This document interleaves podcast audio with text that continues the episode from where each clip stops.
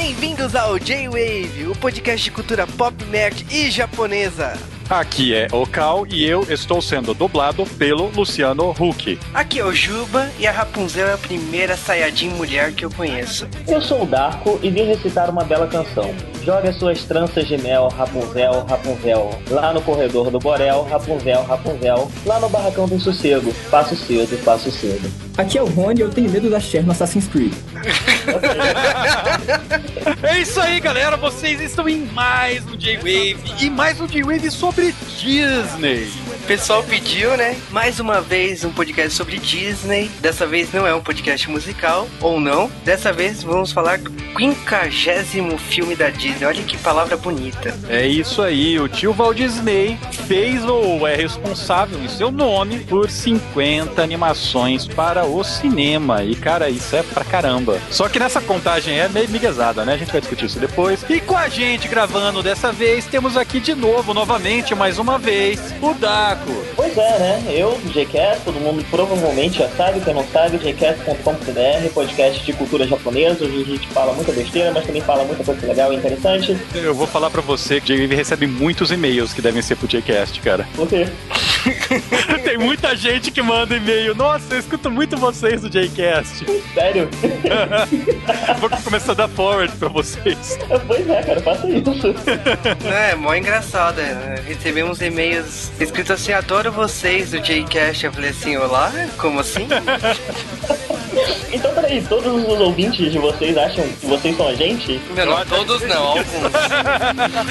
ok, e dessa vez a gente tem um convidado novo aqui. É o primeiro ouvinte promovido a convidado do J-Wave. Opa, e aí, gente? Meu nome é Rony e vamos ver que a gente consegue falar sobre enrolados, né? É isso aí, galera. E o que, que a gente faz agora, Juba? Joga as tranças? Não, vai pros Correios mesmo.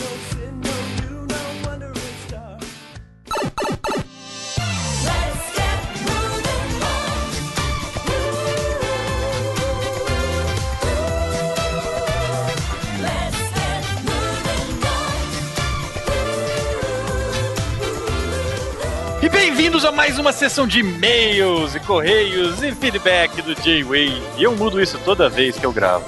É, pelo menos não é automático, né? Estamos aqui de novo, muitos avisos, muitos e-mails. Nosso primeiro bloco de correios do ano. A gente vai começar a nossa sessão com recadinhos, né? O Juba tem recadinhos para dar para vocês, pessoal. Ouçam com atenção. Primeiro aviso, um convite que o Pedro do Cosplay in Rio Show fez e eu estou repassando aqui o podcast. Vocês provavelmente se assistem TV devem ter visto o programa da Regina Casé sobre cosplays. Eles estiveram lá e o evento Cosplay in Rio Show acontece no dia 20 de fevereiro, lá na UERJ, no Teatro Odilo Costa Filho, no Maracanã. E bacana, Pedro, tá recado dado. Eu acho legal, porque ele fala cosplay em Rio, né? Mas será que tem cosplay em Rio Lisboa também?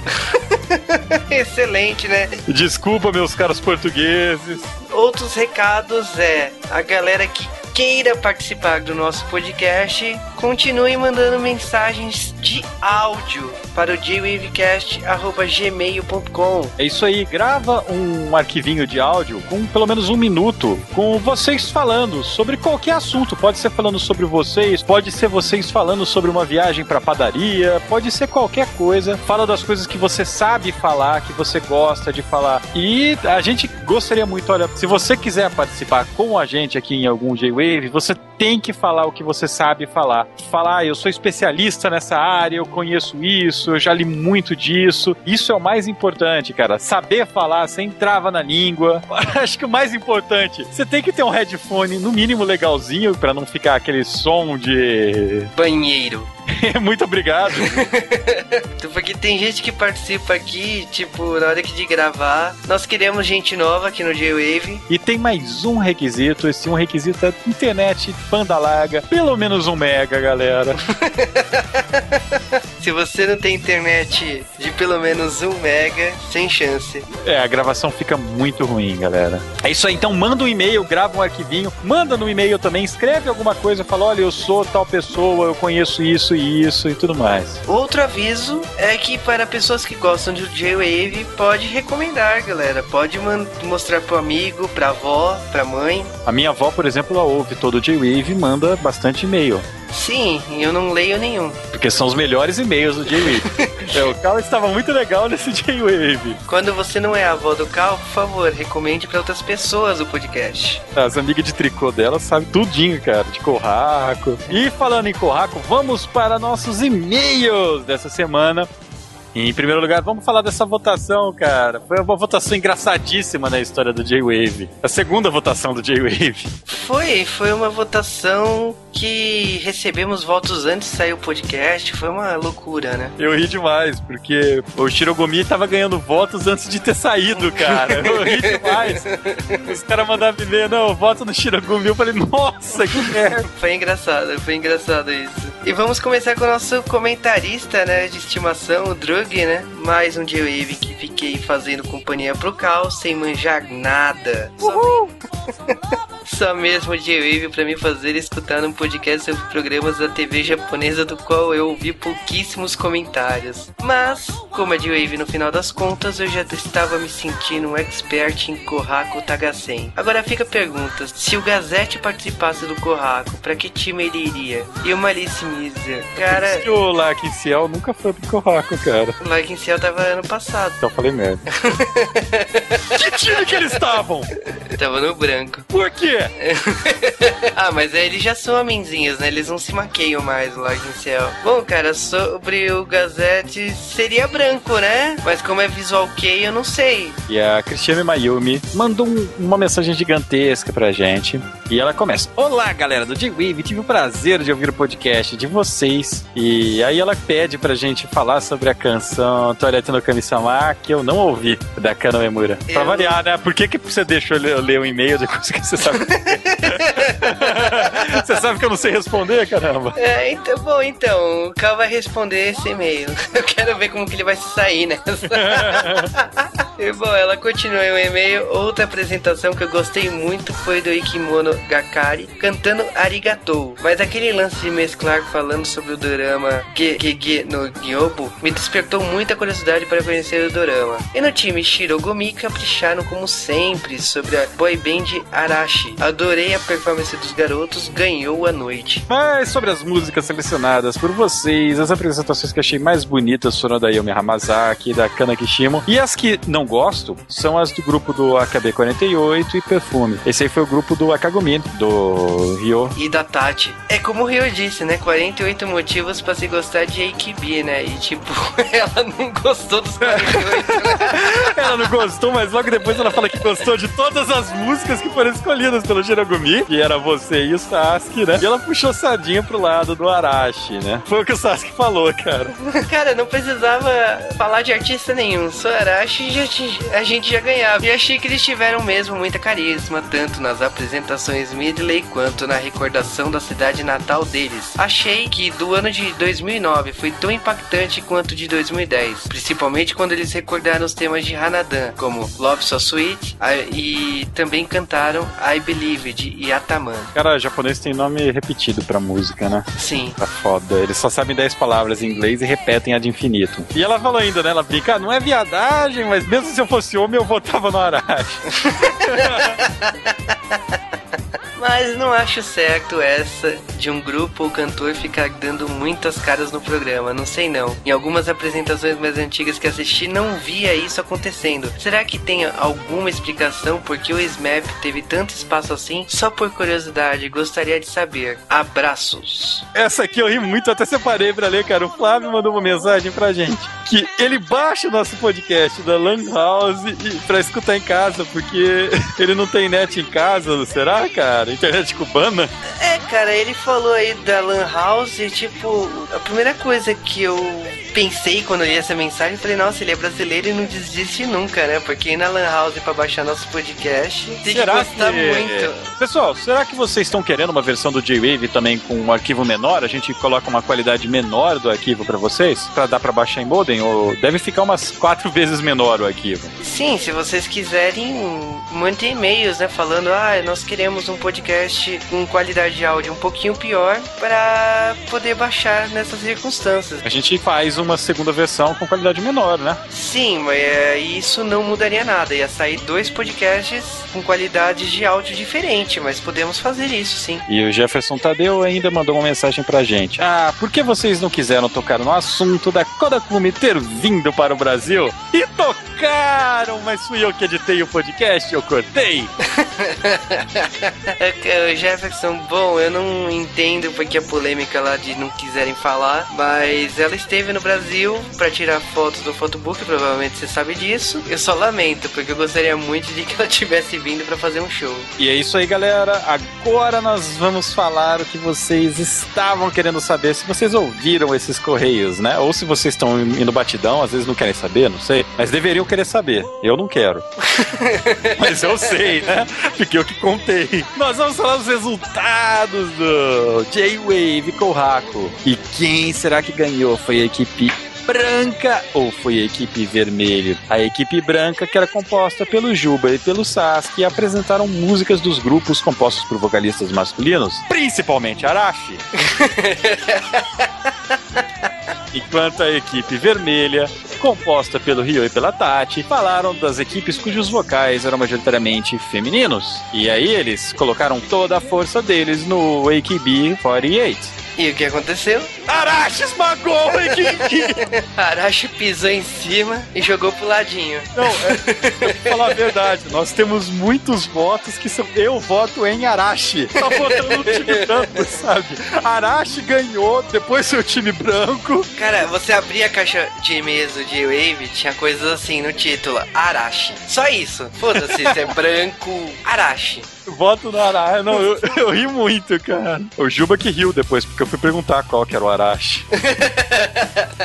Agora eu sei. Então, parabéns, time branco, né? Até na versão de Wave ganhou, né? Por causa que no Corraco o time branco normalmente sempre vence. É isso aí, galera. Se vocês tiverem uma ideia, se vocês quiserem outro Corraco ano que vem, manda e-mail pra gente avisando. É, e teve gente que não gostou, que achou que não foi legal a gente ter feito um podcast sobre um programa japonês. Galera, se vocês não mandarem e-mail pra gente falando que não gostaram, a gente não sabe o que tipo de podcast fazer. A gente acaba fazendo os assuntos que estão na telha, né? The Wave ele começou como um podcast de cultura pop japonesa, mas o podcast mudou durante esse um ano de existência.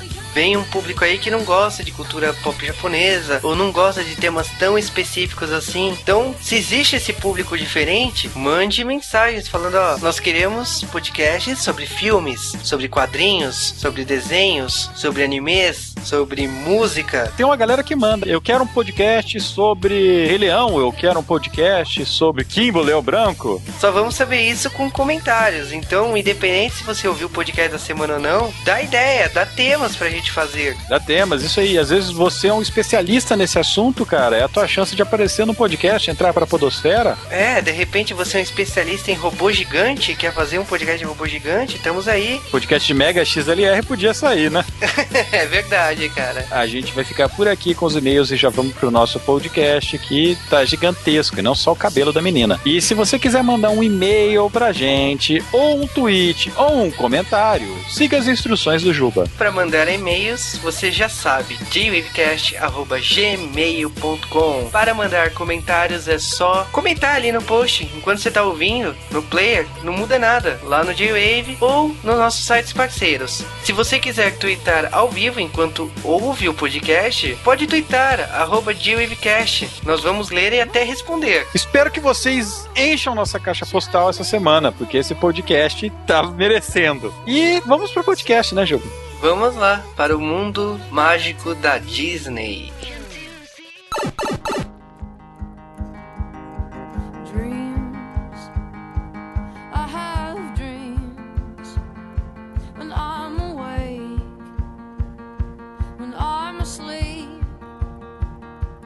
E antes de falar de enrolados, vamos falar dos clássicos da Disney. É isso aí, antes de falar de enrolados, nós vamos enrolar. Não é bem enrolar porque tem 50 filmes pra gente falar, né? É, mas quem enrolou foi o Walt Disney, hein? Que 50 filmes são esses, cara? Cara, tem muitos filmes dessa lista que eu não considero clássico, não. Então, vamos falar só pra vocês. Por que, que a gente vai falar isso antes? Justamente por causa que Enrolados é Considerado, né? o 50 filme da Disney. A Disney preparou um especial para se comemorar esses 50 filmes. Mas a pergunta que fica é quais são esses 50 filmes? Houve uma proposta do J-Wave fazer um podcast de cada um desses 50, mas nós somos humanos. O primeiro longa da Disney, né, a primeira animação da Disney, é o Branca de Neve, em 37. A segunda animação, Pinóquio, de 1940. Também 40 tem fantasia, e cara, fantasia é opiniões divididas, né? Quando eu era criança eu odiava, hoje eu acho o melhor filme da Disney. É, eu gosto pra caramba desse filme, mas eu vou dizer, eu achava um pé no saco quando eu era pequeno. O quarto filme da Disney foi Dumbo, de 41. Eu assisti em todas as dublagens feitas no Brasil. Depois disso daí tem um filme favorito do Juba, Bambi, de 42.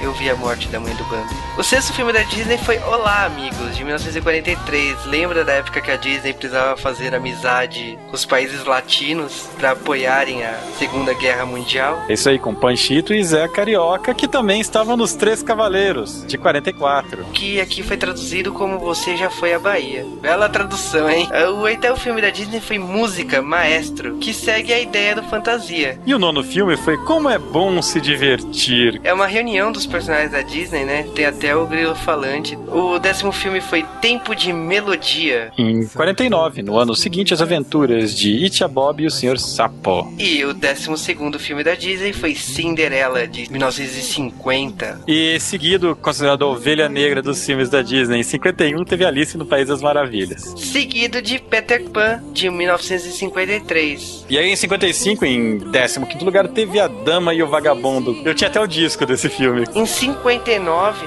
saiu A Bela Adormecida, que também é um dos clássicos da Disney. E em 61, dois anos depois, teve o 101 Dálmatas. Ele foi seguido de A Espada Era Lei. Na década de 90, ele voltou a fazer sucesso. Teve um revival de filmes da Disney, né? Estranho isso, né? E quatro anos depois teve Mowgli, um menino lobo. E foi o último filme do Walt Disney, esse. Ele morreu durante a produção do filme, ele não chegou a ver o filme pronto. Foi seguido dos Aristogatas, em 1970. E aí em 73 saiu Furries, o filme, que aqui no Brasil foi chamado de Robin Hood.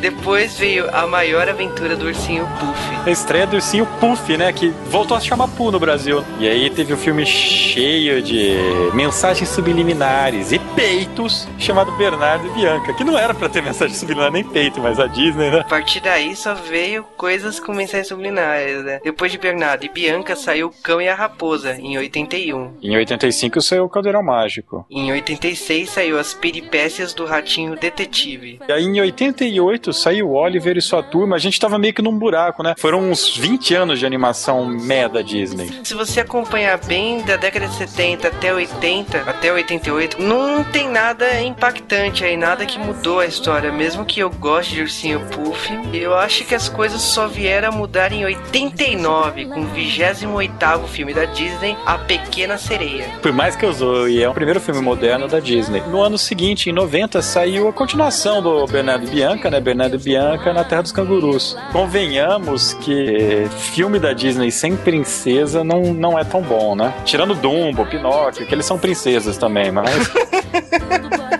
Mas a história da Disney mudou em 91, com o trigésimo filme da Disney, A Bela e a Fera. Primeira animação da Disney que tem CG, que é aquela cena é, da dança, a cena mais clássica da Bela e a Fera. Vale uma curiosidade aqui que depois da Bela e a Fera, a Disney mudou a forma de animar, né, de, de dividir as equipes. Até então, a Disney estava por baixo com filmes ruins e a Bela e a Fera foi um sucesso, quase ganhou o Oscar, o que fez a Disney separar a equipe de animação em duas. Depois disso, teve gente que nunca mais trabalhou junto, por estar em equipes diferentes. Veio Aladdin em 1992, o 31º filme da Disney, seguido de O Rei Leão, dois anos depois. Até hoje é o melhor filme da Disney. E ele foi feito pela equipe B da Disney, por causa que tinha a equipe A e B. A equipe A de Aladinha estava fazendo Pocahontas, que seria o grande filme da Disney, mas ele foi surrado, né, por Rei Leão. E ele foi seguido de um filme que eu particularmente não gosto muito, que é o Corcunda de Notre Dame. E em 97 saiu Hércules, que já é um filme que você gosta muito, né? E ele foi seguido de Mulan. Que é um filme que não se saiu tão bem, mas é um dos meus filmes favoritos da Disney. É uma curiosidade aqui é que Sandy Jr. faz o tema desse filme. Vai tomar no teu cu. e o Jackie Chan faz a versão lá em Hong Kong de Mulan. Em 99 saiu o 37 filme da Disney que foi Tarzan. Mas aí sai Fantasia 2000, que teve Mixed Feelings também. Muita gente acha melhor que o original, muita gente não. E essas duas, muita gente estão certas. E olha que curiosidade, Fantasia 2000 saiu em 2000. Ah, mas em 2000 também saiu o Dinossauro. Que foi um filme de CG, né? Estranho ele tá aqui, né? O filme número 40 da Disney. E em 2001 foi a nova onda do Imperador, que tem uma dublagem que eu particularmente gosto muito, cara. Eu queria ver o Celton Mello dublando de novo. Ele dubla muito bem. Ele foi seguido pelo filme também meio apagado, que é o Atlantis, o Reino Perdido. Também lançado em 2001. Eu imagino que deve ter fãs de anime, né, que escutam o J-Wave pensando: vocês falaram de Rei Leão e falaram de Kimba, vocês falaram de Atlantis e não vão falar de Nádia. Não, não vamos. Agora a gente vai falar de Lilo e Stitch, que foi o filme que saiu em 2002, o 42 filme. Sim, esse filme é estranho, né? Por causa que, tipo, todos os comerciais, todas as chamadas faziam referências a clássicos da Disney. O Stitch atrapalhando as cenas clássicas da Disney. E eu esperava um filme assim. Ah, e no mesmo ano ainda saiu o Planeta do Tesouro. Você vê que a Disney tá escolhendo estranho, né? Os clássicos Disney aqui. É, misteriosamente ela parou de lançar filmes um por ano e começou a lançar dois com uma diferença de seis meses em cada um. E em 2004 saiu de uma levada só. Primeiro o Irmão Urso e depois Nem que a Vaca Tussa. Foi seguido da briga entre a Disney e a Pixar. A Pixar anunciou que não ia mais trabalhar com a Disney. E a Disney respondeu com um filme em 2005, O Galinho Chicken Little. Título de SBT, né? Sim. E em 2007, dois anos depois, eles lançam A Família do Futuro. Que foi seguido de Bolt também em CG. O Bolt e o Supercão, que é um filme bom. Depois saiu um filme da Disney que foi o retorno das animações da Disney, que é A Princesa e o Sapo. E como saberíamos nós que seria a última até então, né? É, eu vou te dizer que a Princesa do Sapo é linda a animação, mas a história não é tão cativante como os outros clássicos da Disney. Bom, a gente acha que tá faltando algumas coisas aqui, tem coisas que não mereciam estar aqui, né? É, cara, eu tiraria muitos filmes daqui e colocaria Encantada, por exemplo, que eu acho muito Oi. estranho. E aí, em 2010, nos Estados Unidos, ou 2011 aqui no Brasil, né, aquele delay básico, chegamos ao quinquagésimo filme da Disney, Enrolados.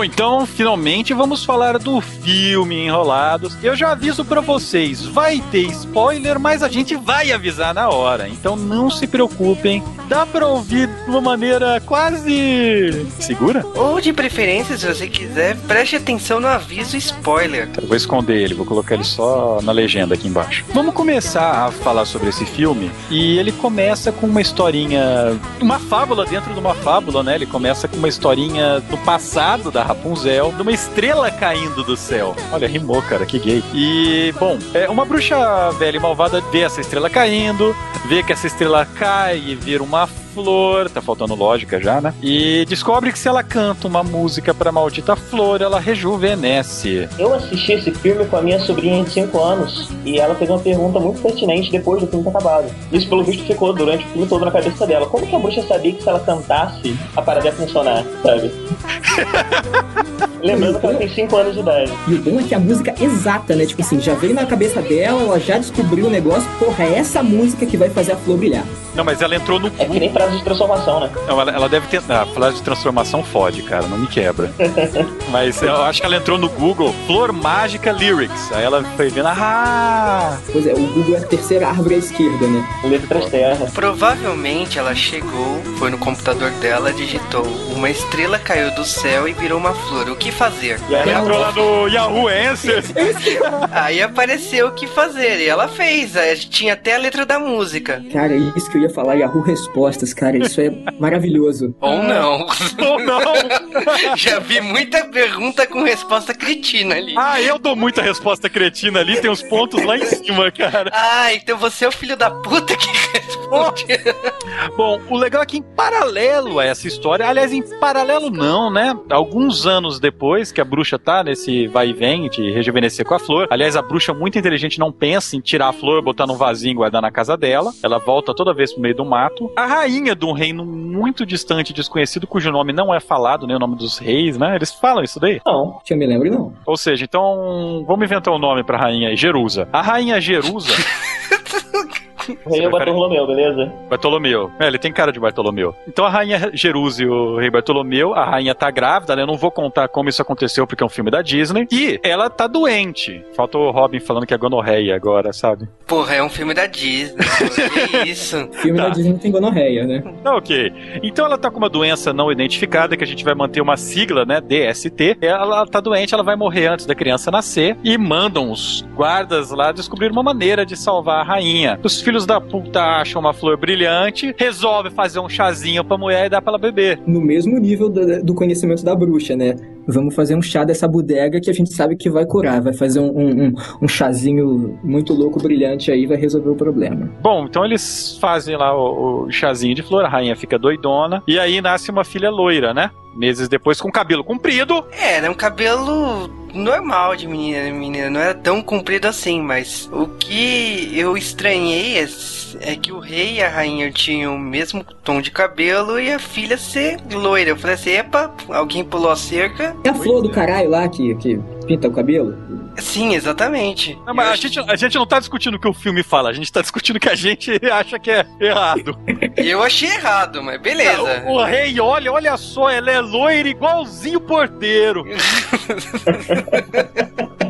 Bom, a rainha fica curada, a princesa nasce e a bruxa véia fica puta porque cortaram a flor dela e vai lá arrancar os cabelinhos da princesa. Ela procurou no Yahoo Respostas também, né? Como faz. Viu, E- viu o caminho pelo Google Maps, né? Exatamente, você vê que é uma bruxa high-tech, né? Sim, deve ter ido de jet ski, provavelmente. Né? De qualquer maneira, a, a bruxa safada vai lá, ela passa por toda a segurança daquele castelo, que aliás é uma segurança de bosta. Qualquer um entra no castelo, né, cara? Absurdo. Qualquer um escala aquela parede. Não, ela não consegue ter. Para que se foda. Bom, ela chega lá no topo do castelo, olha lá, vou cortar o cabelo dessa mulher. Vai lá, corta o cabelo da menina, o cabelo dourado, desdouradeia. Aí você percebe que você está usando drogas ao ver esse filme. Aí o cabelo fica normal, você olha. Ah, não entendi. Mas ele fica normal até o que tá na cabeça dela. Então, ah, se cortar, ferrou-se. Então, ela faz o sábio a ser feito. Ela rapta a menina e foge. E aí, num lance incrível de inteligência, lógica, raciocínio, no- ela tira uma torre, não sei da onde, Do bolso. isso, e me joga a menina lá em cima, isolada. A velha morava em algum lugar, né, cara? Ela não era indigente. Ela morava na torre, pô. Muito obrigado, Duck. Uma torre que tinha uma porta embaixo, mas. É, tinha uma porta e tudo, poxa. Ela deu uma travadinha, né? também, né? Ah, então tá bom, muito obrigado. Você vê que eu já assisti o filme, eu já tava babando de, de falta de lógica nesse momento, sabe? Espumando em azul. Cara, eu olhava pra cara da bruxa, só conseguia enxergar a Cher. eu já, já ah, se você tinha alguma coisa com a Cher. Não, de jeito nenhum. Puta que pariu. Qualquer conversa que tenha Cher no meio só pode ser merda, cara, na minha opinião. Nada da Cher pode ser bom. Com certeza. Mas continuando. Ah, mas, mas já que você tá falando da Cher, uma cantora com um nome só, quem dubla a bruxa nesse filme também é uma cantora com nome só. Quem? Você tá falando da versão brasileira? Gotcha? Isso. Será que os caras. Será que isso foi uma piadinha do, do diretor de dublagem, cara? Tudo um pá. Se foi uma piadinha, senhor diretor de dublagem, o senhor não foi muito bom nela. Não, a piadinha desse filme foi Não, não, não, não, não, não, não, não, não. A gente já fala disso. Ele ainda não apareceu. Bom, e com isso aí a gente já tem uma ideia de como vai ser o filme e desce aquela entrada, né? Tom! Enrolados. E a gente fala, ah, enrolados, não era pra ser Rapunzel, não. E eu concordo, era pra ser Rapunzel. Na minha opinião, era Rapunzel. Eu cheguei a ver pôster escrito Rapunzel, então achei bizarro a proposta da Disney de ah, vamos mudar de nome porque o público masculino não vai no cinema. Preste atenção, tem quatro caras gravando um podcast sobre enrolados. Pois é, que vergonha, meu Deus, que vergonha. Mas, mas nem foi só por causa do, do público masculino, né? A, o, aquele trailer e esse novo nome davam uma cara de DreamWorks pro filme que o filme não tem. O filme é um filme de princesa, tem estrutura de filme de princesa. Mas eu achei é, as características do Enrolados com bastante com o filme da DreamWorks. É, apelando um pouquinho para um público mais velho e tudo mais. Assim, pelo menos me agradou bastante. Não ficou naquele na, na mesmice da Disney, aquela historinha de conto de fadas padrão. É, eu acho, nesse caso, Enrolados, como obra inteira, uma mistura entre a DreamWorks e a Pixar. Tem piadas ali que você identifica Pixar, até por causa que o produtor executivo desse filme é o da cadeira da Disney, que era da Pixar. Mas eu achei assim, visualmente, principalmente por causa do CG, você olha e fala, putz, parece DreamWorks isso, não tá, não tá legal. Porém, as cenas principais, planos abertos com a princesa e tal, você começa a perceber que é Disney. Mas eu ainda estranho um- uma princesa Disney em CG. Eu vou falar uma coisa. É, a- tem um toque de DreamWorks que eu acho foda, que ninguém citou aqui, que é o maldito sorriso 23 da DreamWorks. Eu vou, vou- aí no post vai ter uma foto do que, que é o sorriso 23 da DreamWorks. Aquele meio de lado, assim, sabe? É pra competir com, com o Olhar 43? Exatamente. Não, é 23 porque a DreamWorks não tem tanto filme.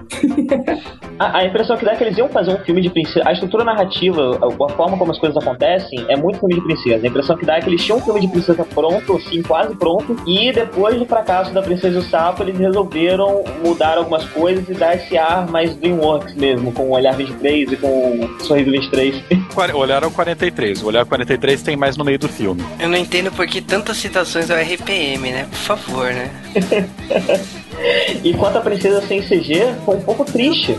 Foi um pouco triste a gente ver aquela vinheta com o Willy do Bacalhau lá, o filme número 50 da Disney, e o filme ser um filme de princesa em CG. É quase uma declaração de morte do 2D na Disney. Eu, eu, eu achei triste.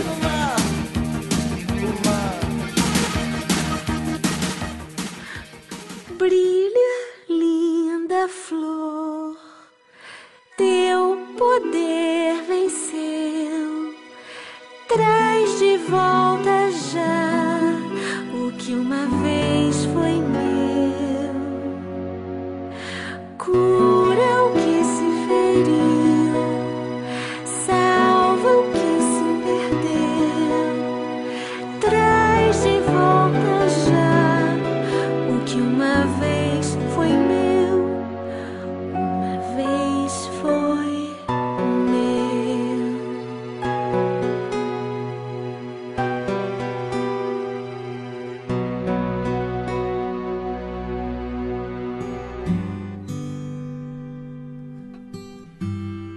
Tá aí o filme finalmente começa, né? Chega de, de background, do background do filme. Aliás, tem dois backgrounds, né? Primeiro tem a bruxa, depois, a, a- anos depois, um outro background que é a história da princesa. E a gente finalmente chega na casa da princesa esquizofrênica que morou trancada por 18 anos num quartinho. O que, que acontece? Eu nunca me. Eu, eu sempre entendi os pobres japoneses que casam com travesseiro, mas nunca me mas nunca havia me identificado com eles.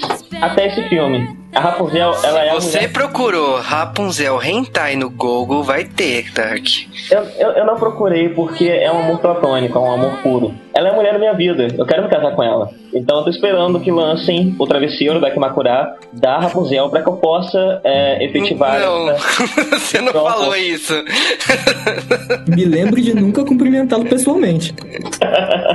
Mas é verdade, é o sentimento. Eu tô, tô colocando um pouco de mim pra fora aqui nesse momento. Ah, ouvintes do Guarda Jcast, isso daí que você botou pra fora, cara. ouvintes do Jcast, ó, tá documentado aqui que o Dark vai morrer casado com o travesseiro da Rapunzel. Será uma vida feliz, com certeza. O travesseiro não pode dizer a mesma coisa. Pobrezinho. Cara, esse filme começa com uma das músicas que eu mais gosto. Aliás, a Disney, pelo menos isso ela não perdeu, né? Apesar- Esse filme tem poucas músicas, eu achei. Acho que tem quatro músicas diferentes que são repetidas É, tem uma música que ela tem seis versões diferentes. Ela toca. toda hora também. Toda essa hora. aqui toca, essa aqui toca várias vezes também. E acho que é quando a minha vida vai começar em português, que é a música dela contando a vida de bosta dela. Cara, é é uma pena que não tinha internet lá naquele tempo, senão ela tava de boa, né? Eu acho interessante é que apesar dela ter ficado presa esse tempo todo, ela era bastante proativa, né? Ela tava o tempo todo costurando e tentando e fazendo isso, fazendo aquilo, correndo pra lá e pra cá, se pendurando em cabelo. E ela não tinha nenhuma doença mental grave, cara. Ela só era idiota. Bastante. Não, uma pessoa que ficou cada todos esses anos. É, cara, é, é aquele caso do alemão doido que trancou a família, lembra? Lembro não, cara.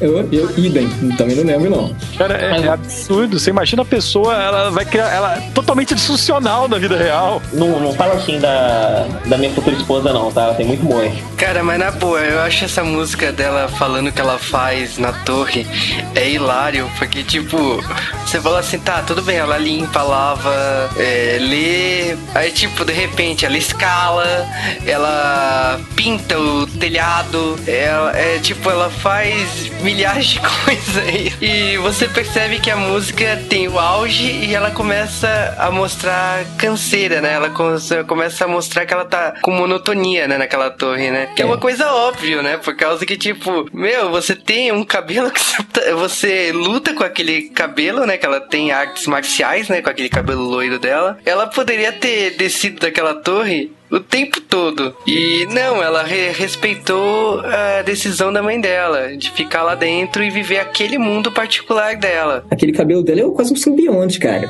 Me lembra muito aquela personagem do Guilty Gear que ataca com cabelo. Mas o filme Rapunzel, a partir daí, o que, que ele engata? Ele engata principalmente desenvolver a lenda da princesa. Então a Rapunzel enxerga toda vez no dia do seu aniversário lanternas no céu, que ela inicialmente acha que são estrelas. Pra você ver como ela é incrível, cara. Ela mapeou o céu pra descobrir se aquilo era estrela ou não. É um gênio preso, coitada. Ela tem todo o tempo do mundo, né, cara? Não tem o que fazer. Eu, eu acredito que aqueles três livros que tinham lá, ela que escreveu, sabe? Cara, eu conheço várias garotas da idade dela que tem todo o tempo do mundo e estão na cama, chorando e sendo emo, sabe? Por causa do namorado. Ela tava fazendo alguma coisa da vida dela, pelo menos. É, mas no caso dela não tinha homem na história, viu? A Rapunzel é um pequeno Einstein loiro com 21 metros de cabelo. Exato, boa Por descrição. que 21 metros? Porque eu li na descrição das curiosidades do filme que tinha 21. Por que 21 metros? Ponto de interrogação. Cara, coisas de Walt Disney, não tem explicação. It's magic. Cara, e em paralelo a isso daí, a gente vê a, a mãe dela, a bruxa, na verdade, adotou, finge ser mãe dela e força a coitadinha a cantar. É o único contato com outra pessoa, isso em um camaleão chamado Pascal. É, mas eu vou te dizer que essa cena da mãe dela, né, a bruxa, com a Rapunzel, eu fiquei meio em dúvida se ela era mesmo a vilã da história, por causa que não sei se é a letra da música ou do jeito que era demonstrado dá a entender pro público que ela também não é tão ruim assim. Juba, É, você é facilmente influenciável. É, a, a bruxa foi construída no começo pra você realmente não, não ter muito ódio dela. Aos poucos que você vai vendo que ela realmente é assim, só quer se aproveitar da Rapunzel e tudo mais. Tanto que no final a Rapunzel dá aquela estourada com ela. É, o- valeu pelo spoiler. Cara, não é possível que ela não ia se revoltar uma hora ou outra. Não, mas brincadeiras à parte, assim, os filmes da Disney sempre foi preto no branco. A heroína sempre foi heroína e a vilã sempre foi vilã desde o começo. Então eu acho legal essa construção de a vilã confundir o público. É, ela não é aquela vilã escrota, hahaha, sabe? Ela só quer ficar nova. E ela vai conseguir isso através da Rapunzel. E não é nem que ela não tenha criado uma- um certo vínculo parental com a garota. Mas o objetivo dela é ficar nova, no fim das contas, sabe? Mas ela não é, é vilã. Uahahaha. Tem Só até. É, só um boahá. Eu achei até que tem uma referência à Branca de Neve, porque tem uns momentos que a bruxa manipula uma maçã, assim.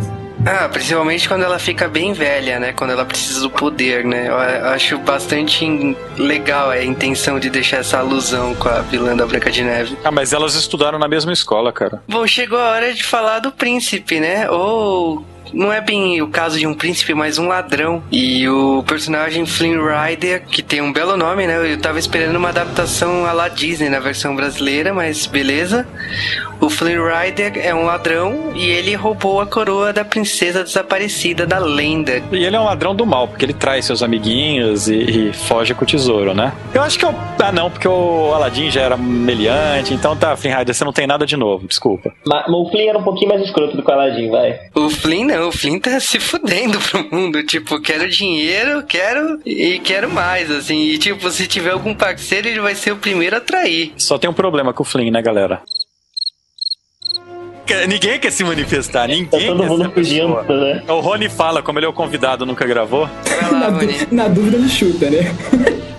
Ai, não, que arrebenta realmente o personagem, cara, todos nós já sabemos, né? Luciano Huck tentando dublar de alguma forma, mas não dá, cara. A, a entonação dele de, de lata velha, de, de construindo minha casa de novo, com papel, não rola. Cara, um dos problemas desse filme é que a narração é dele, do personagem, então o que dá uma sensação que eu tô vendo o Caldeirão do Hulk. Isso é revoltante, assim, porque um bom ator, você consegue disfarçar, não interessa se você é da Globo, se você é qualquer outra emissora, mas um bom ator consegue disfarçar e fazer um bom trabalho. E Pô, não, não, só pra falar, cara, que a Silvia Salute, que faz a dublagem da Rapunzel, ela fez tudo que vocês já assistiram até hoje. Tudo! Porque ela fez Buffy, ela é a Jean Grey, ela é a Kimberly dos Power Rangers, ela é a nariguda da Blossom, ela é. Ela fez mais, cara, ela fez infinitos trabalhos. Ela é a Gabriele de, de Xena. Cara, ela, ela fez tudo, tudo, tudo. E, e que você não liga, sabe? A voz dela é confortável de ouvir. Ela encaixa com o personagem. Agora. uh, incomoda, É, e o legal- incomoda. E o legal é que fazer piada com o nariz lá no cartaz e o Luciano Huck tem aquele nariz, né? Eles nunca acertam meu nariz. Aí eu acho que foi por isso que tentaram escalar ele, tá? É, o pior de tudo é perceber que a justificativa pra ele estar ali é essa, sabe? O pessoal dá risadinha da piada do nariz. E o filme já começa com ele narrando, né? Sem- Aquela narração no começo, pra mim, já é completamente desnecessária. Até no original. Eu achei que ia ter um corta-para, bum, desse caldeirão do Hulk, na hora, assim. Pois é, e com ele narrando, pior ainda, cara. Horrível. Muito ruim. Ele E- drenou todo acho- o carinho pro personagem. Exato, exato. É um personagem que no original é um personagem muito ativo, muito animado, carismático. Ele ficou morto. É, pelos trailers que eu vi no, no original, é outro ritmo, é muito mais animado, ele segura muito mais você na tela. E infelizmente isso, isso é um problema que se arrasta pelo filme inteiro, porque ele tem o que, cara? Um terço do tempo de tela é com ele, pra mais, né? Ah, não, aliás, um terço. Dois terços do tempo de tela tem ele na frente. É, porque ele rivaliza, né? Por causa que, no caso desse filme, eles não quiseram focar tanto na princesa e deram uma equilibrada aí. E o Flynn, ele se desenvolve, ele, voltando à, tra- trama do filme, ele foca de esconder essa coroa, de conseguir fugir do- dos soldados e vai parar na torre, né? E leva uma panelada na testa. É uma frigideirada. Cara, e comentando da torre, o cara sobe com duas flechas. Quanta resistência da madeira, né? É, mas isso aí é por causa do nariz, né? Ah, se ele subisse dando narigadas, eu acreditava mais. Como assim, cara? O nariz é o centro da gravidade dele, é isso? Do dublador. Ué, eu sendo da gravidade, você em cima de uma flecha, o seu nariz equilibra tudo, cara. Ah, Parece cara. aqueles passarinhos que equilibram, né? Que vem de rodoviária. Mas eu aprendi uma função muito importante, que uma frigideira é uma água. Cara, eu parei de pensar agora um momento. O Luciano Huck é o casal perfeito pra Blossom, cara. Não, Imagina o filho disso, vai ser de É tucano. um pra tucano, caralho. É um tucano, cara. Eles não podem se beijar, que nem tucano, sabe? Eles vão chegando de lado no outro. Enrolados é, começa a desenvolver aí a relação do Flynn com a Rapunzel, né? Que é muito engraçada porque ela dá uma frigideirada, ele desmaia e é uma cena, tipo, tosca pra caramba dela tentando esconder o cadáver, né? Do cara. Muito boa. A montagem dessa cena ficou muito bacana. Cara, e depois de um monte de lenga-lenga que vocês vão ter que ver o filme pra descobrir o que acontece, a Rapunzel, obviamente, acaba decidindo sair da torre, né? Porque senão ia ser o filme mais monótono da Disney até então. Podia ser tipo Jogos Mortais 1, sabe? Dentro da torre. Ela, ela sacaneando ele, né, cara? É, é. I want to play a game. E na cena de sair da torre é magnífica, né? Aquela cena dela chegando no chão e pisando assim, a sensação do 3D, ela colocando o pé e sentindo a grama, é genial. É E- genial. Eu adoro a cena que vem depois, cara. Que ela vira uma maníaca depressiva, cara. Em dois Ela minutos. fica feliz e contente, assim, e de repente ela fica deprimida, chorando. Culpada. E, cara, é incrível. É, é- ela é uma personagem. Todos os personagens desse filme, mas ela principalmente, são muito bem construídos. Porque eu conheço uma garota que vive numa situação parecida com a dela, digamos assim. Ela não é. Ela não vive em cativeiro e não.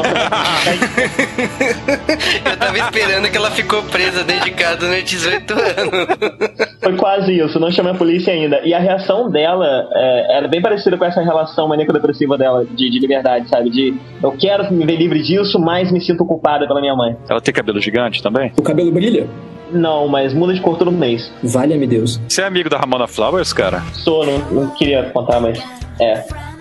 Bom, é finalmente aí, eu, eu acho que é aí que o filme começa, né? Mas já tá na metade quando começa. É, por causa que ela descobre primeiro que aquelas estrelas que ela admirava no dia do seu aniversário não são estrelas, né? São lanternas. E ela faz que o Flynn eh, a leve para o castelo lá para ver as lanternas. Tanto que ela só vai devolver a coroa caso ele conseguir levar até lá. E enquanto isso, ela vai se esbarrando com vários personagens hilários, né? Cara, Hilários é pouco. Tem a famosa cena do bar, né? O patinho fofinho, né? É, A cena Patinho? no bar é ótima, cara, maravilhosa. Uma das minhas favoritas do filme. Na minha opinião, é a minha cena favorita, cara. Ah, olha ele ali. O patinho fofo. Não esquenta, lugarzinho charmoso, perfeito pra você. Não é uma boa te assustar e ver você desistir dessa aventura, não é? Bom, gosto de patinho, sabe? Legal! Garçom, por favor, sua melhor mesa.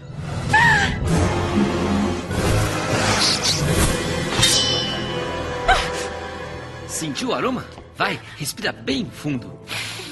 Deixa o cheiro entrar. O que é que você acha? Porque pra mim é metade futum de macho e a outra metade macho cheio de futum. Eu não sei porquê, mas pra resumir lembra sovaco de bode. O que, você acha? Maior cabelão. Ela tá deixando crescer. Tem sangue no seu bigode? Loura, olha isso aí. Olha quanto sangue no bigode dele. Puxa vida, tá cheio de sangue mesmo. Ih, você não tá muito bem, Lourinho. Te levar pra casa seria melhor. Parar por aqui. É a melhor opção. Essa espelunca é a cinco estrelas. E se você não segurou a onda, então é melhor voltar lá pra sua torre. É o teu focinho? São personagens ali que foram apresentados que eu gostaria que tivessem sido melhor desenvolvidos, assim, no filme. São personagens ali que foram apresentados que eu gostaria que dublassem o Flint no filme. Ah, não, porque, cara, os dubladores que estão lá é o Macaco Louco, é o He-Man, Pumba. Cara, mas com certeza pode rolar um spin-off desses, desses bandidos aí que vai, vai dar certo. Tem uma chance grande de acontecer isso conhecendo a Disney. Eles são os personagens mais interessantes do filme. Fácil. É, que é uma cena pra descobrir qual que é o seu sonho, né? E entra a música hilária sobre o sonho de cada um. E na minha opinião, naquele boteco devia estar tocando música do Village People, cara. Vocês podem ver que a Disney conseguiu mostrar uma taberna, um bando de bêbados sem mostrar bebida. Não tem, não prestei atenção. Eu, pelo menos, não me lembro de ter visto. Walt Disney, você conseguiu de novo. O velhinho cachaceiro lá, do nariz vermelho e o escambau, tá trêbado já e você Tá realmente... gripado, ele não tá bêbado. gripado, gripado de álcool. Ih, não, é, tá gripado, ele tá um pouco zonzo pela febre, não é, né? Não tá bêbado, não. Mas essa cena, cara, da- do musical rolando e, tipo, na altura do campeonato, a mãe da Rapunzel já se tocou que ela saiu de casa, ela já tá seguindo ela, tá lá na taverna também. O, o cavalo, né, que é um dos personagens hilários, né, também indo atrás do Flynn. Aliás, a Disney nesse filme, com esses personagens que não falam, né? Os animais, o cavalo e o camaleão, ela conseguiu de novo, né? Os sidekicks da Disney continuam sendo os melhores personagens do filme. E, e ele é um cavalo com uma personalidade que você não olha. assim, ele tem personalidade, muita personalidade, né, cara? Ele é tipo um. A impressão que eu tenho dele é como se fosse um detetive, um policial muito aficionado pelo trabalho. Ele é todo metódico em tudo que ele faz. E você vai descobrindo isso aos poucos do personagem, sem ele dizer nada. Isso é bem legal. A Disney tá de parabéns. Tio Walt Disney, você conseguiu fazer isso aí do 24 subsolo da Disney de novo. Peraí, sobre essa música da taverna, uma coisa que eu tava prestando atenção, eu acho que ela foi o nosso amigo do Luciano Huck que cantou, não foi? Não. Não! Nessa música, eu acho que ele... Luciano Ah, o Luciano Huck não canta! Não, não, nessa música eu acho que foi ele, cara, não foi não? Não. Na outra eu sei que não foi. Não, peraí, deixa eu pensar. É, ele canta 10 segundos, eu não sei. cara. Ele canta entrando na música, mas tipo, na hora que começa a música pra valer, ele não canta. É, não, na outra não tem como. Ai, caraca. Terei pesadelos. Sou malvado e violento. Meu riso é tão rosnento. As minhas mãos têm marcas bem à vista. Apesar de ser marmanjo do meu jeito e do meu gancho, meu sonho sempre foi ser pianista. Imagine eu no palco tocando Mozart, martelando as teclas de marfim. O meu forte, na verdade, é a minha habilidade. Obrigado! Pois lá no fundo um sonho eu tenho sim. Você tem sim, um sonho sim. Afinal não sou tão rude e mal assim. Esse, essa relação do Flynn com a Rapunzel, ela vai meio que se guiando enquanto eles vão indo para a cidade do reino, a capital sem nome. É, eu preciso de um nome para a capital, alguém? A capital onde reina o rei. Como é que ele chama mesmo? Bartolomeu. Bartolomeu e a rainha Jerusa. Cafundópolis é um nome bonito. A rainha Jerusa e o rei Bartolomeu de Cafundópolis. E eles estão indo para essa cidade. A gente tem, obviamente, o que sempre acontece nesses enlatados, que é a cena chata do filme, sabe? É quando tá todo mundo, tudo indo feliz, né? O filme, aliás, ele chega quase num ápice depois daquela cena do. Aliás, na cena da taverna é o ápice, pronto. Mas depois ele continua feliz, ele, eles continuam aumentando e vai ter a queda, vai ter o momento da traição Disney, né? Que a gente fala. Ou traição de comédia romântica, é a hora que, que desencontra no filme que os casal, o casal briga, né? Que Enrolados, convenhamos, é uma comédia romântica. É, o, só resumindo, a premissa do Enrolados, ela é bem básica, não tem muito que pensar aqui. Depois da taverna, eles saem por uma passagem secreta, eles vão lá pra uma parte de uma represa e que finalmente os soldados aparecem, aliás, todo mundo aparece nessa cena, né? Porque a bruxa também tá nos bastidores aí, mandou os, os lacaios, né? Os antigos servos do... Servos não, parceiros do Flynn. Tem aquela cena de toda a água, ela, eles ficando presos na, na caverna, né? A Rapunzel e o Flynn. Quando eles conseguem sair dali, tipo, primeiro a Rapunzel revela que cantando o cabelo dela brilha, então com a luz do cabelo dela ela consegue sair dessa caverna. E o Flynn revela o verdadeiro nome dele. No original é qual, cara? O nome dele é Eudine. Eud- Eudine alguma coisa. Na versão brasileira, José Bezerra. Eu até esqueci, cara, que era horrível. foi José Bezerra, cara. Meus parabéns. E a partir daí começa a rolar o clima, né? Comédia romântica, né? Tipo, praxe Disney, né? Então a Rapunzel e o Flynn, você percebe que o Flynn não está fazendo isso só pra conseguir a coroa de volta. É, o Flynn, na verdade, nesse momento do filme, ele quer saber se a Rapunzel é loira de verdade ela- e se todo o cabelo dela é daquele tamanho.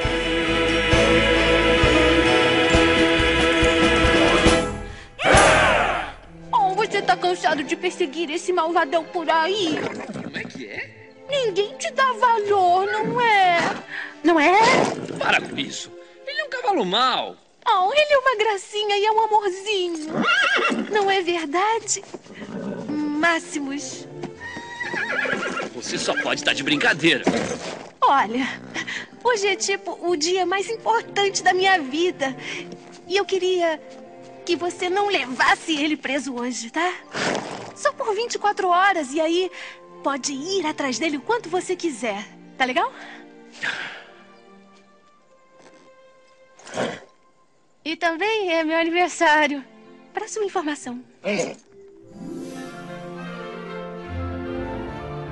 Nessa hora também eles começam a fazer amizade com o Máximos, né? Que é o cavalo, né? O, o, ca- o cavalo entra pro trio, pro trio que vira um quarteto, né? Que é, não podemos esque- esquecer do camaleão, né? Pascal. O quarteto parte pra cidade. Tem uma montagem bizonha na cidade, típica de comédia romântica, né? Que eles sendo felizes o dia inteiro, cenas de dança, mimimi. E a gente chega na cena que é a cena mais controversa do filme, bizarramente. Muita gente acha que é a cena mais bonita do filme, muita gente acha que é a coisa mais feia que fizeram já com animação Mas- 3D. Antes dessa cena, temos que falar que a Rapunzel, mais da metade do filme, ela conseguiu descobrir uma maneira de prender o cabelo dela. Não, parabéns, cara. Parabéns.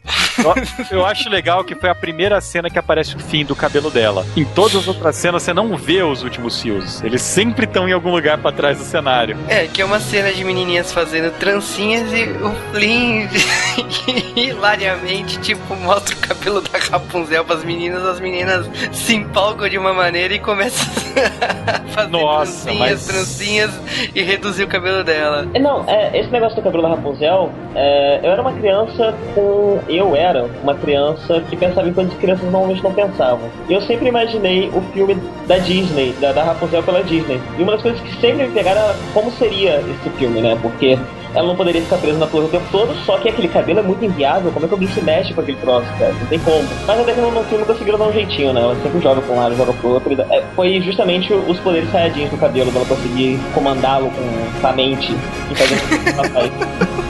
Imagina, cara, que, que ela não tinha chapinha, ela não tinha shampoo, ela lavava com, com sabão de macho, que é sabão de barra, sabe? Ou se lavava, né? Não sei se ela tomava banho, não tinha chuveiro naquela torre, não tinha água, mas que Verdade, né? Não, não tinha um banheiro no- na torre.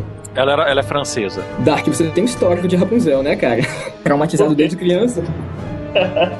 Não, eu tava pensando nessas coisas, sabe? Eu nunca preciso que, que não tinha um filme. Então eu tava imaginando como seria esse filme. Cara, você devia ser uma criança muito sozinha. Eu era, mas vamos trocar de assunto. Voltar pro podcast, né? O Daco foi criado numa torre, tá ligado? Eu espero que seu cabelo não tenha crescido dessa maneira. o pior de tudo é que ele cresceu, mas enfim. Não, não, não. Foco!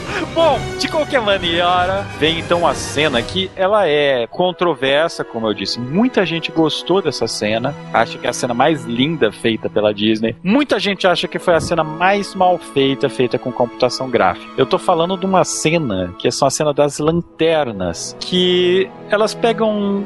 Aliás, ó, por favor, é, eu preciso de um bombeiro aqui pra dar um aviso, né? Os bombeiros advertem: favor, soltar balão é crime!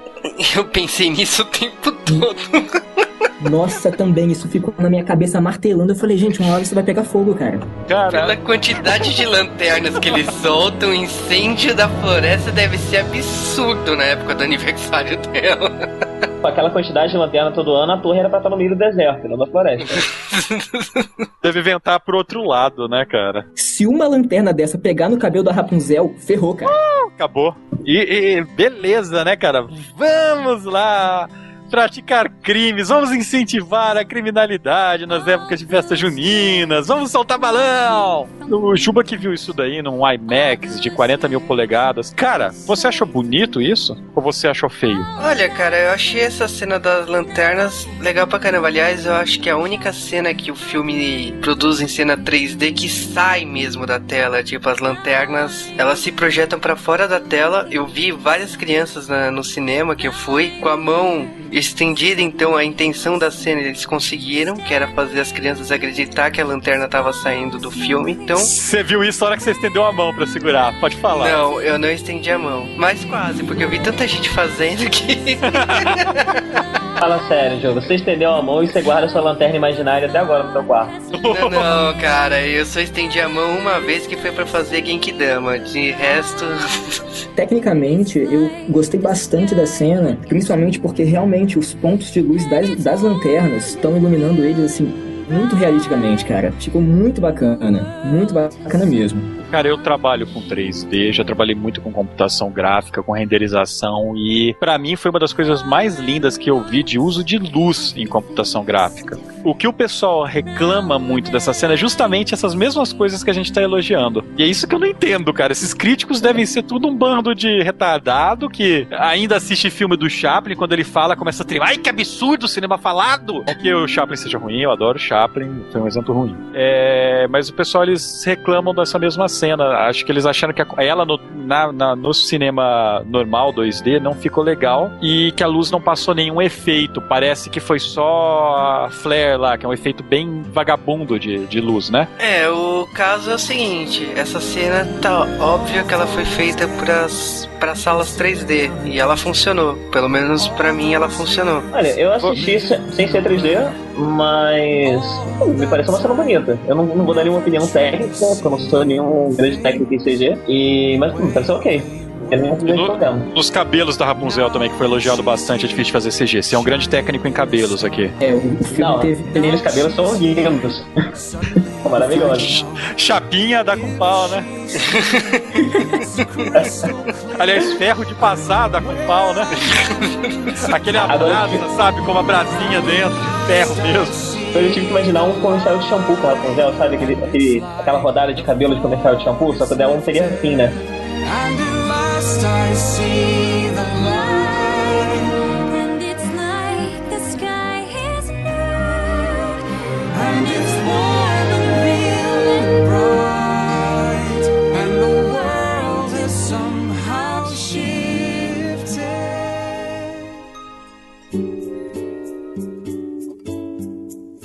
Bom, galera, e se vocês quiserem continuar ouvindo essa parte da história da Rapunzel, vocês vão ter que ir pro fim do podcast. Nós vamos avisar quando chegar lá. Vou falar agora algumas curiosidades de Enrolados, e a primeira curiosidade que eu falo é que, curiosamente, quem passou essas curiosidades pra gente foi a própria Disney Brasil. Exatamente. Enrolados é um filme que se chamaria Rapunzel. A história de Rapunzel faz muitos anos que a Disney tenta fazer um filme. Pela crise de animação e pelo administrativo, a Disney teve um buraco nos anos 90 até metade de 2000 por causa do sobrinho neto do Walt Disney, que fez uma administração bem polêmica. E isso afetou as produções, afetou os clássicos. Eu sei que Rapunzel já era pra ter saído há pelo menos uns 10 anos aí. Mas eles optaram voltar só agora. Tomou um baque, né? Quando a gente descobriu que Enrolados não ia ser em animação tradicional, ia ser em 3D. A decisão da Disney, eles não justificaram tanto, né? Talvez fosse muito difícil você fazer uma animação 2D para um cinema 3D. Esse já é um filme que mostra o que acontece com o casamento Disney Pixar, né? Com influências e tal. Enrolados foi um filme feito pelo Byron Howard e Nathan Green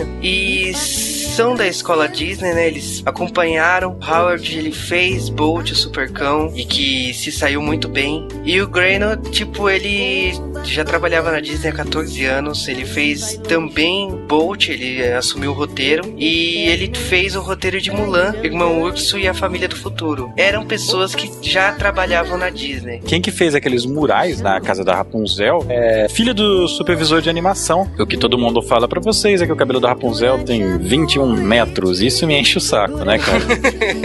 e o mais curioso ainda é que são pouquíssimas as cenas que aparece o fim do cabelo dela. Tem 100 mil tranças que, se todo o cabelo dela fosse colocado em linha reta, daria 42 quilômetros. A Disney falou também que foi criado um software especial para animar o cabelo, mas como eu sou cientista da computação, minha gente, a gente cria um software especial para qualquer coisa, então isso não me, não me empolga. É, é sério. A produção também, o pessoal é bacana, porque as mulheres da produção elas deixaram o cabelo crescer durante a produção do Enrolados e depois elas cortaram quando terminaram a produção para doar o cabelo para organização que faz peruca para quem perdeu o cabelo por doença. Uma das cenas mais trabalhosas do filme é a cena das lanternas, que a gente brincou, né? Naquela cena se gastou mais de 460 milhões de pontos de luz. Mas falar em milhões, duas mil corridas de Mario Kart foram disputadas pela equipe da produção, para os caras não ficarem malucos enquanto produziam o filme. Escolheram um bom jogo pra isso, né? Pra causar discórdia né, dentro da equipe, né? Por sorte, não escolheram Mario Party, cara. Aí ia dar problema. Outra curiosidade é que Enrolados tem cinco personagens principais, 21 bandidos e 38 habitantes da cidade. Eu contei todos pra ver se era verdade. Outra cena que deu problema pra Disney foi a cena da multidão, que tinha 3 mil pessoas. É a maior multidão em CG que um filme da Disney já teve. Ah, mas como é que tem 38 pessoas se tem 3 mil na multidão? Cotonetes. Você nunca assistiu Guerra nas Estrelas? Outra curiosidade é que o filme se chamaria Rapunzel Sem Tranças no começo, mas ah, o nome não pegou muito bem. Depois foi alterado pra Rapunzel. Chegou Princesa e o Sapo, não foi bem na bilheteria, o que fez várias mudanças e o filme se tornou Enrolados. Um fator interessante do casamento Pixar e Disney é que esse filme teve que ser adaptado, por causa que como Princesa e o Sapo não foi bem, a Pixar agora, nas produções da Disney, tem reescrito e readaptado os filmes antes de chegar no cinema. Tron foi assim, Enrolados foi assim. É uma ideia boa, né? Por causa que a Pixar é conhecida por fazer bons filmes. Então, provavelmente, dá pra perceber uma pitada Pixar no filme. Eu dou o braço a torcer aqui, mas a Pixar faz bons filmes pra você ver uma vez só. Agora, uma coisa curiosa para quem gosta do Quentin Tarantino é que Enrolados foi um dos seus cinco filmes favoritos de 2010. Pergunte pro Thiago Siqueira qual foi um dos outros quatro. Porque eu vi no cinema esse outro dos quatro. O Enrolados, né, que é baseado no conto de Rapunzel, tem bastante diferença ao conto original. Começando que eram duas pessoas comuns que teve essa filha, né? Na verdade, a bruxa fez um pacto, né? Não, não tem flor encantada. O marido roubava rabanete no campo da, da bruxa e a bruxa fez um pacto. Você, você pode pegar o rabanete que quiser, mas no dia que sua filha nascer, a sua filha é minha. E foi o que aconteceu. Algumas diferenças do conto, assim, além de ter alterado, né? Ter crescido, é que o príncipe, né? Fica cego, a Rapunzel fica grávida. Isso foi tudo alterado. Não foi pra versão final. Eles até cogitaram o príncipe ficar cego, mas eles falaram que não tava conseguindo. E eu acho que é isso, nossas curiosidades enrolados. É isso aí, galera. Ele vai se dar mal. Pica-pau, pica-pau, vai se alimentar. Pica-pau, não pica pera no pé, pois pera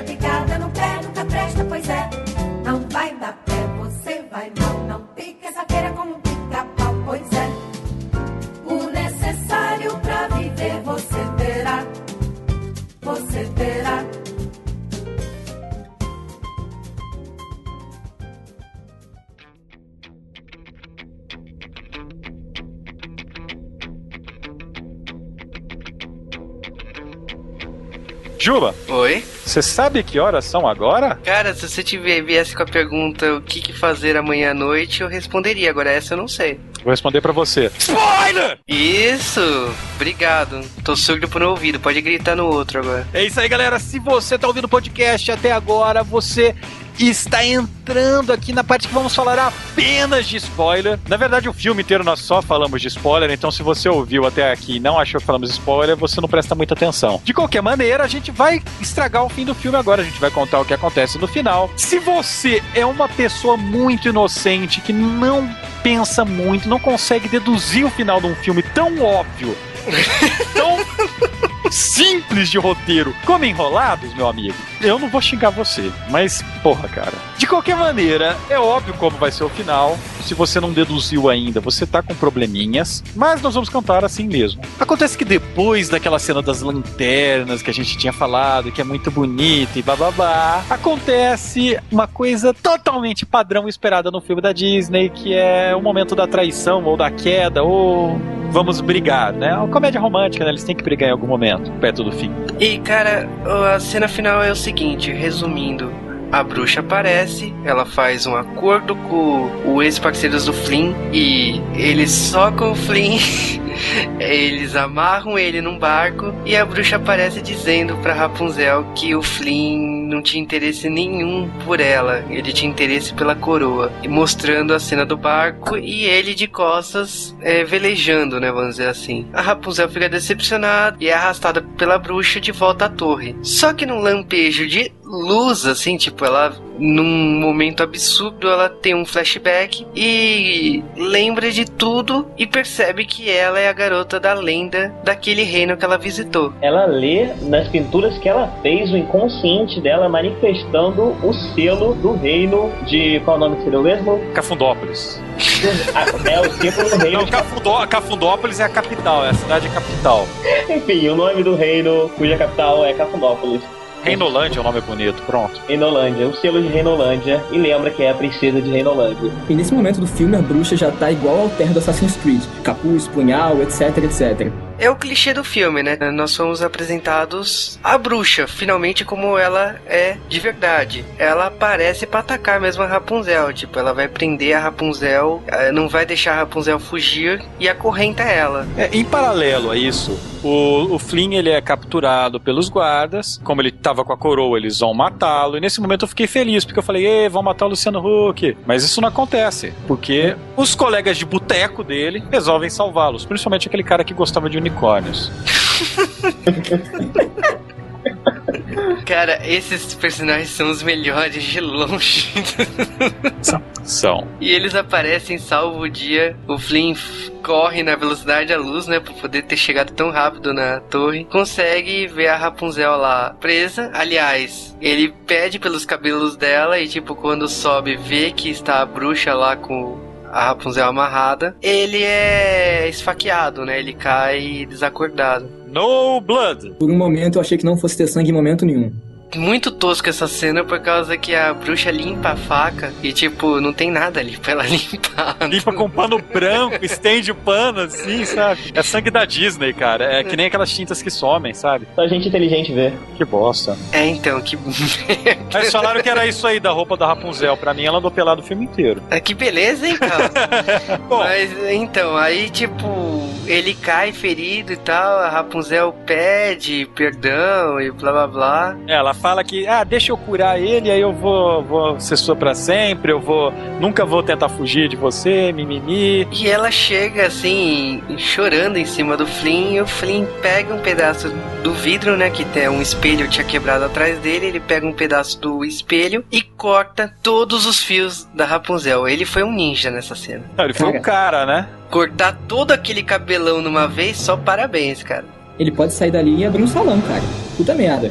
E aí, é, do que ele corta, o cabelo dela inteiro fica castanho. Fica um cabelinho E- curto, castanho, meio repicado, ela continua Curto. gatinha mesmo. com o cabelo- Eu, eu achei ela de cabelo curto muito mais gata do que de cabelo comprido. Eu não, sou não, não, não. O Taco tem esse negócio com cabelo aí, mas eu achei ela de cabelo curto. Só que eu achei uma coisa, assim, uma, uma, um parênteses aqui rápido. Ela tinha um toquinho de cabelo castanho que, era- que ela tinha mostrado lá pro, pro Flynn no meio do filme, né? Que a rainha cortou quando ela era bebê. Cara, se, tipo, em 18 anos aquele toquinho não cresceu nada e o resto do cabelo dela cresceu 20 metros, agora ela tem aquele cabelinho curto pra sempre. Pra sempre, né? E a Disney acabou de terminar com a franquia de Rapunzel. Ah, tu vai vender Rapunzel plus perucas. Mas então, aí no caso, o Flynn desmaia, né? Ela começa a chorar, né? Ela perdeu os poderes. E a bruxa vai lá tirar satisfações e a começa a envelhecer e cai pela janela, virando pó lá embaixo. Seu Walt Disney, o senhor tem que pôr mais violência. Cara, beleza, a cena da bruxa se foi. A cena que vem a seguir é a cena favorita do Cal. Cara, ela abraça ele, começa a chorar, o filho da puta morto. Ela sem os cabelos mágicos e cai a porra de uma lágrima na cara dele. E o que acontece? O filho de uma puta brilha que nem uma estrelinha e volta à vida. Quando eu morrer, por favor, chorem no meu rosto. Eu vou voltar à vida, eu tenho certeza, cara. A ficção não pode estar errada. Toda vez que eu vejo no filme, eu definho por dentro, cara. Eu vivo um ano a menos de minha vida. Quando ele caiu morto, eu fiquei na torcida no cinema, sabe? Tipo, morre, morre, morre, final Morre, Hulk, morre, Hulk. Não fale mais, fique mudo. Por que você cortou a garganta, bruxa? Porque ia ser um final trágico, mas não ia ser tão trágico assim, porque ela ainda voltar pra casa, ainda ter papai e mamãe, ia ser feliz, sabe? Só que sem cara. Ia ter o O cara Hulk. morre. Cara Você imagina depois disso ela vai ficar viver feliz pra sempre com o Luciano Huck, cara. Ela vai ser a Angélica. Mas eu tive uma ideia pra uma, pra uma continuação, cara. Na verdade, ela não curou ele com as lágrimas. Ela transferiu os poderes dela pro Luciano Huck. Não. E na continuação. não, calma, na continuação nós vamos Põe ter o- põe o Dark no mudo aí, por favor. Rapunzel. Aí ele vai ser um Sayajin, né? Oi, eu Isso, sou o a voz do Luciano Huck. Mas, cara, essa cena aí existe no conto original, só que a diferença é que ele não é morto, né? Ele fica cego e com duas lágrimas caindo nos dois olhos dele, ele volta a enxergar. Então, Cal, não reclame, essa cena está no conto original. Uma pausa rápida. Eu quero demonstrar a minha eterna indignação a dois alemães filhos da puta que viveram lá no século 18, 19. Eu tô falando justamente com vocês, Jacob e Wilhelm. Vocês, os irmãos Green, são os dois filhos da puta de ter inventado esse negócio da lágrima no olho. E se a lágrima dela resolvia, assim, o problema, tinha os poderes também, por que, que a bruxa não enfiou a bolacha na cara dela até ela chorar? Porque isso não tava em respostas, cara. Ah, pois é, a internet é muito limitada, né? Tem perguntas que você não faz, né? Eu, eu, eu acho que ela ia no fórum da UOL, cara, pra achar a resposta. Bom, galera, e é óbvio que depois disso eles voltam lá pra capital de Reinolândia, né? Como é que ela chama aquela bosta mesmo?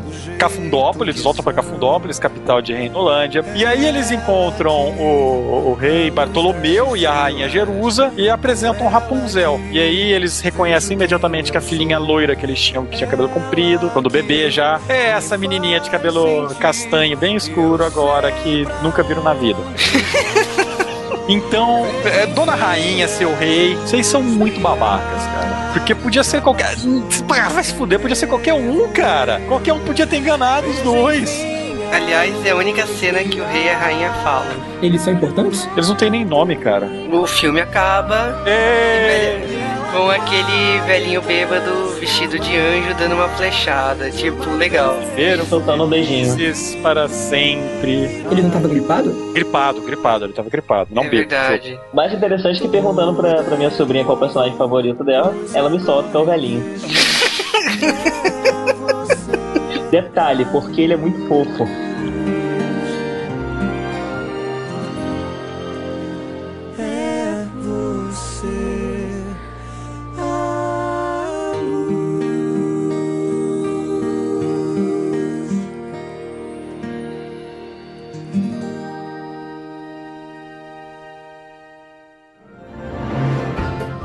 É isso aí, galera. Nós terminamos de falar o filme e a gente vai discutir o que que vocês, eu incluído, o que que nós achamos desse filme. A primeira coisa que eu falo, eu gostei, eu achei um filme digno da Disney. Não foi um filme que marca, como são outros filmes. Eu achei que foi um filme assim, mais ou menos no nível de Mulan, de Pequena Sereia, um filme B da Disney. Talvez bem abaixo ainda do Bela e a Fera, né? E infinitamente abaixo de Rei Leão. O filme tem músicas legais, mas não tem tantas músicas quanto eu gostaria que tivesse. Eu queria que tivesse mais músicas. Eu gosto bastante, não, não tem música que gruda na cabeça. Cara, eu gostei de Enrolados.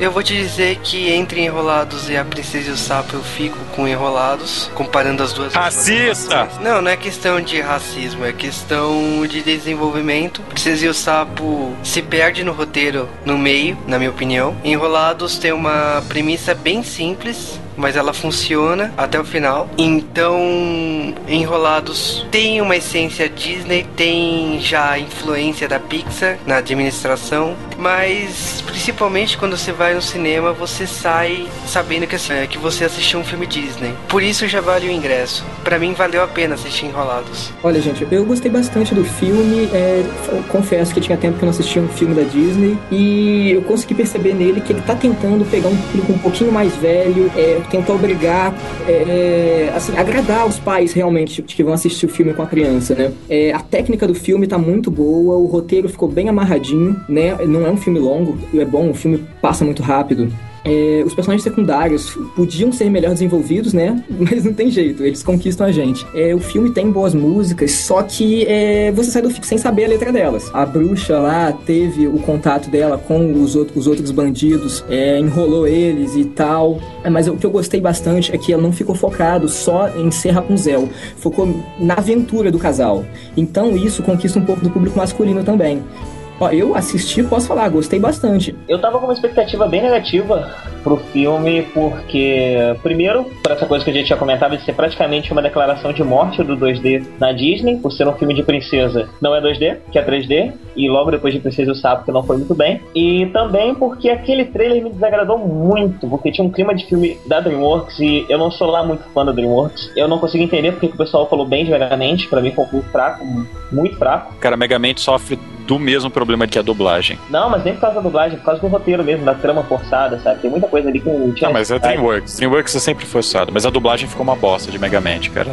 Fizeram a mesma merda de pegar um, um cara que não é dublador pra dublar. Mas continue. Então eu fui pro filme com uma expectativa negativa, mas eu gostei muito, porque eu não esperava que fosse um filme de princesa com, com uma estrutura tão clássica assim, mas tem uma estrutura bem clássica. Inclusive, a arte é linda, maravilhosa e remete muito ao 2D também. Só que eu um pouco triste, né? De ser a mostra do 2D. O roteiro tem, um, tem uns probleminhas de vez em quando, mas assim, muito sofrível. E a Rapunzel é a minha princesa favorita, acabou virando. E é a minha, minha futura esposa, espero eu. Assim que Tem uma, uma certa tara, né? Ela é incrível, cara. Ela é incrível. Inclusive, não só ela, mas todos os personagens ali eles são, apesar da trama ser bem simples, os personagens eles são bem construídos e bem trabalhados. A maioria deles. E eu gostei muito disso, porque eu, eu sou um cara bem focado em personagens mais do que trama. E, e é isso. É isso aí, galera. Eu acho que deu pra pegar, pelo menos se você não decidiu se vai assistir ou não, eu recomendo que você assista. É, é um uma hora e pouco divertida, passa o teu tempo. Não é um filme que marca, como a gente já disse aqui, mas é que tá válido, né? Tá válido, vocês acham que tá valendo também, né, galera? Vocês recomendariam pra alguém? Sim ou não? Sim. Eu também, com certeza. Uhum, eu recomendo sim. Inclusive amanhã eu vou assistir novamente. O Enrolados é um filme com premissa básica. Ele tem uma história simples, mas funciona. O que ela tem de simples, os personagens compensam. Então não tem o que pensar. Se você, ah, não vou por causa do Luciano Huck, pelo amor de Deus, desencana disso e vai, cara. Não é só por causa de uma voz que o filme fica zoado. Eu até daria uma bronca na distribuidora de não ter a versão legendada, né? Mas, cara, é, isso já é um padrão adotado no Brasil. Quando vem animação, é muito difícil eles botarem uma versão que não seja dublada. Normalmente a dublagem brasileira compensa, né? Todo mundo, acho que falar mal da dublagem brasileira dá pra contar nos dedos os filmes, cara. Principalmente Disney, né? Isso não é, É. uma coisa comum. Não é comum. Aliás, nunca, eu nunca reclamei de um filme da Disney. Nunca, cara, eu eu sou um cara que assistiu três dublagens diferentes de Dumbo em paralelo, só pra comparar as dublagens. E a dublagem brasileira é muito boa, cara. E os dubladores no filme estão muito bons. O problema é o não dublador, mas não estraga o filme, galera. Até agora eu não entendi por que que isso aconteceu. Logo a Disney, que é sempre tão cuidadosa com isso, colocar um cara desse pra dublar por algum motivo misterioso. Você entendeu, cara? É por uma simples piada de nariz. Foi por isso, ó, então. Como eu já falei mal de completar a minha cota de falar mal do DreamWorks, eu esperava isso de um filme da DreamWorks, não de um filme da Disney. Literalmente a Disney perdeu o filme, mas não perdeu a piada. Mas quando sair DVD eu vou ver de novo, é, no original. Certeza. Mas podia, podia ter perdido o nariz, né, cara? É isso aí, galera. Eu agradeço aqui a presença dos nossos convidados por emprestarem o tempo deles e por assistirem o filme da Disney, mesmo todo mundo sendo marmanjo aqui. É uma coisa muito comum, né? Quatro caras comentando sobre um filme da Disney, né? Um filme de princesa da Disney. Não é princesa porque não é, não é Rapunzel, é Enrolados. A Disney, eu não caí nessa não, cara. A Disney tentou, mas não conseguiu não. Eu- inclusive eu bato o pé e chamo o filme de Rapunzel, e é Rapunzel e acabou. Enrolados é a mãe da Disney. É isso aí, galera. E até semana que vem. No próximo J-Wavecast. Até. Até.